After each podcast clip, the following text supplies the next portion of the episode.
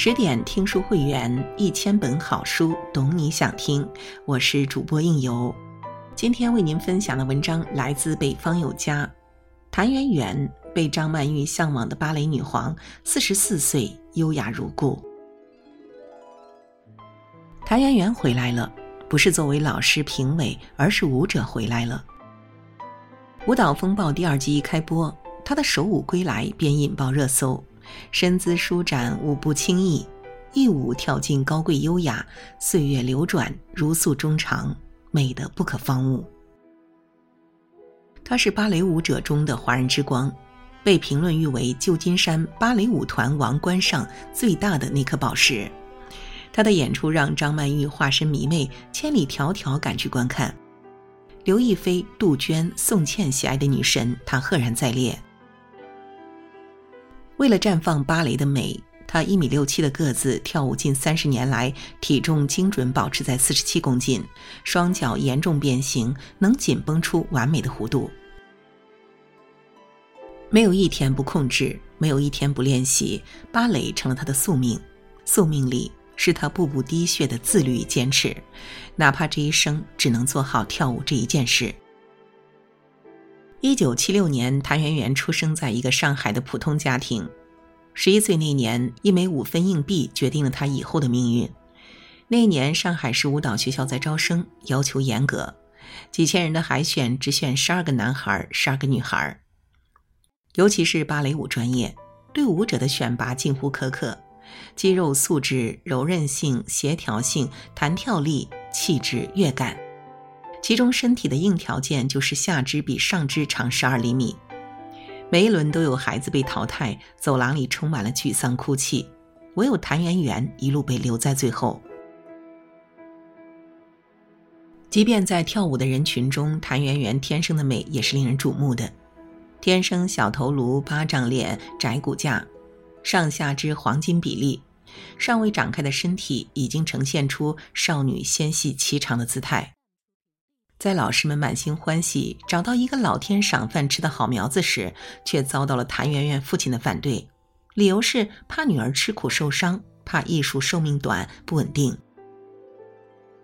舞蹈学院的校长一直为谭媛媛保留着名额，打电话劝说了大半年，僵持不下的父母决定通过抛硬币，正面朝上跳舞，反面朝上当医生。结果我们知道了，这枚硬币决定了他要走的路，也决定了世界上多了一名优秀的芭蕾舞者。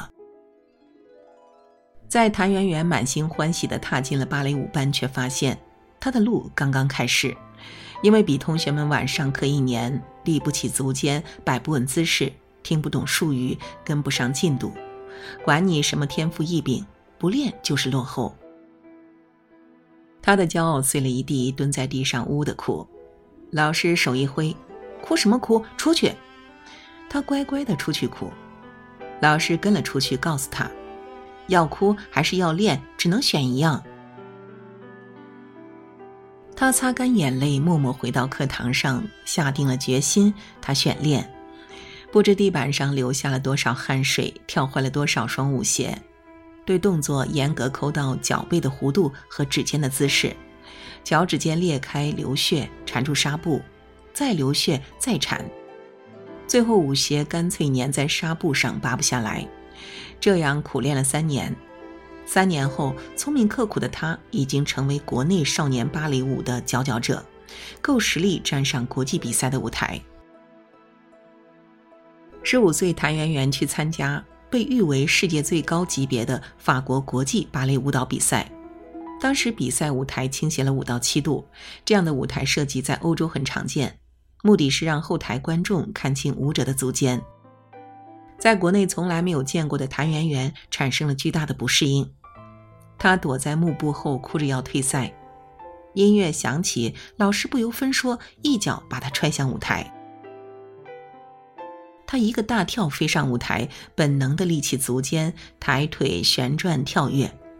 他忘记了伤痛与恐惧，如精灵般轻盈，如飞鸟般自如。一舞完毕，被诗人艾青赞为像云一样柔软，像风一样轻。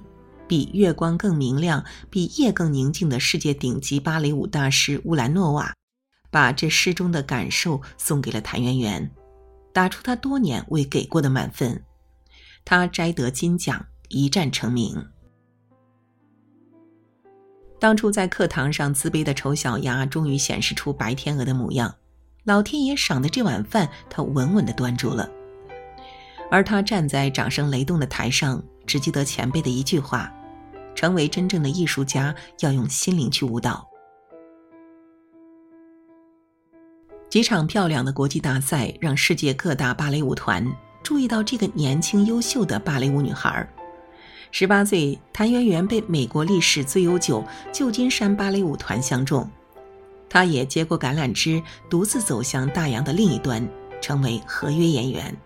但仅仅一年半后，就被提升为首席演员。两次不得不提的机遇，让这个年轻的姑娘当众展现了她出众的能力。一次是在传统芭蕾舞剧《天鹅湖》时，她一人分饰了白天鹅、黑天鹅。在白天鹅的慢板优美落幕后，需要迅速上场进入黑天鹅三十二个单腿转的爆发。这个全幕剧下来，她的小腿肌肉差不多抽筋到大腿那里。但出色的演出奠定了她作为主舞演员的实力。一次是临时救场，一晚上学会了世界著名舞蹈家巴兰钦的编舞作品。这段二十八分钟的现代芭蕾舞，节奏细碎欢快，还带着爵士的韵味，一般需要两到三个星期才能熟练掌握。从来没有接触过巴兰钦的他，拿起录像带就开始记旋律、抠动作，练了整整一夜没合眼。第二天气定神闲地登台表演。于是，在竞争者林立的旧金山芭蕾舞团，他成为旧金山芭蕾舞团史上最年轻的首席演员。每年都能获得续约，每次演出季都担任主要角色，大海报高高挂在剧场门口。而谭元元的破格签约，对其他演员是个巨大的打击，因为正常的程序应该是从学徒开始，到正式签约，成为群舞演员，再到独舞，唯有谭元元连跳了两级。在美国，舞团的合同都是一年一签，首席并非终身职位。稍不留神就会被人取代，唯有谭元元纹丝不动。他的破格与锋芒很快就受到其他人的妒忌和戏弄，比如欺负他刚来美国英语不好，看日程表比较吃力，故意不告诉他排练地点和更新的课程。每当他走错练功房的时候，总有人怒气冲冲地指责他，更有其他演员已经在他错过的时间里顶替他跳的位置。有一次上场前。他竟发现自己的芭蕾舞鞋不见了。如果说他早已习惯了舞蹈排练的强度和辛苦，一次次的排挤和打压，成为了他孤身在美国最大的痛。当经历过一次次惊心动魄，幕布落下，他低头致意的那一刻，会想念自己在上海的家，想想自己是否选错了。王小波说。人的所有痛苦，本质上都是对自己无能的愤怒，在用尖锐的声音反击对方和用行动身体力行的表达抗议中，他选择以退为进 （fight back）。他把委屈和难过抛诸脑后，沉默和隐忍后，多练几小时舞蹈，多备一双舞鞋，多上一些英语课。他执着地在舞蹈上做个完美主义者，因为一旦让人失望一次，很可能就再也不会用你。亚洲人扳回的机会可能更小一些。他用一步不错征服了台下三千多双眼睛和后台那些觊觎的心，逐渐也发现了美国人的现实与可爱。上台跳完以后，你确实好，他们也无话可说。真正的勇者不是流着泪，而是含着泪奔跑的人。当大幕再度拉开，台下掌声雷动，他自信，他值得。三十五岁那年，已经当了十几年首席的谭元元状态越来越差。先是伤痛，早在十年前演出吉赛尔时，因为用力过猛而使整个胯骨脱臼，三处骨折，脚尖受伤，换来日复一日的疼痛。再就是年龄，他已不再年轻了，感到身体和精神状态都显得吃力，甚至倒退。而三十五岁也是许多世界顶级芭蕾女舞者选择挂靴的时间。他没有回国，没有结婚，除了跳舞，似乎没在意任何事。但瓶颈期还是来了。他思考去留时，小美人鱼找到了他。排舞的时候，他就觉得这个角色是自己的命中注定。小美人鱼为了爱情，走上了一条孤独而不被理解的路。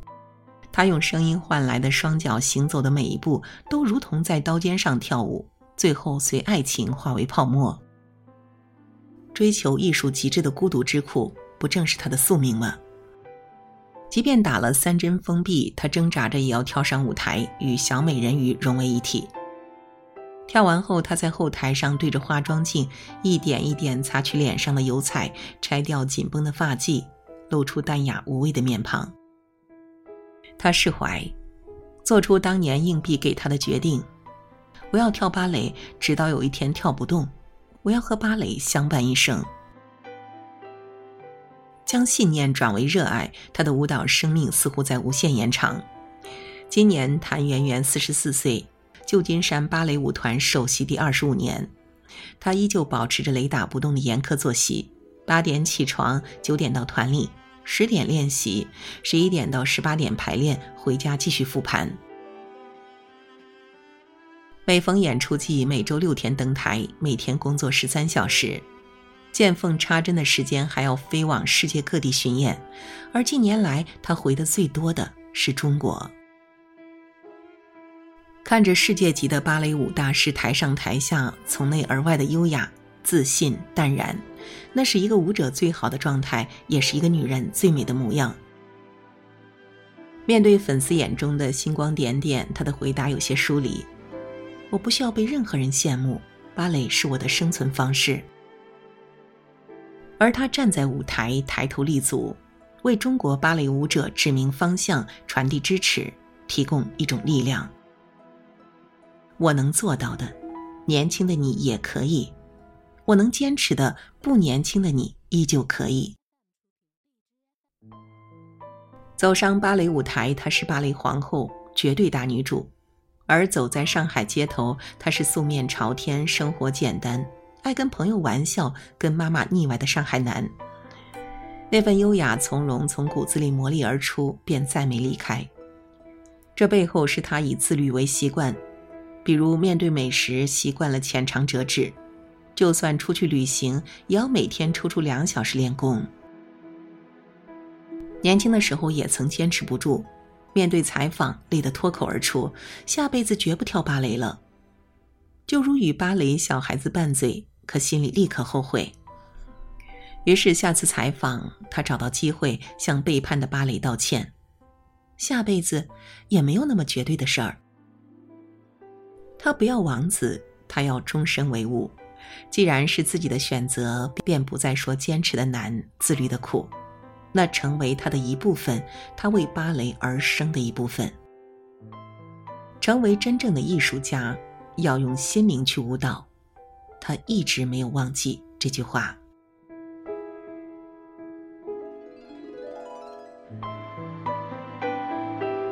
好了，今晚的分享就到这里。更多美文，请继续关注十点读书，也欢迎把我们推荐给你的朋友和家人，一起在阅读里成为更好的自己。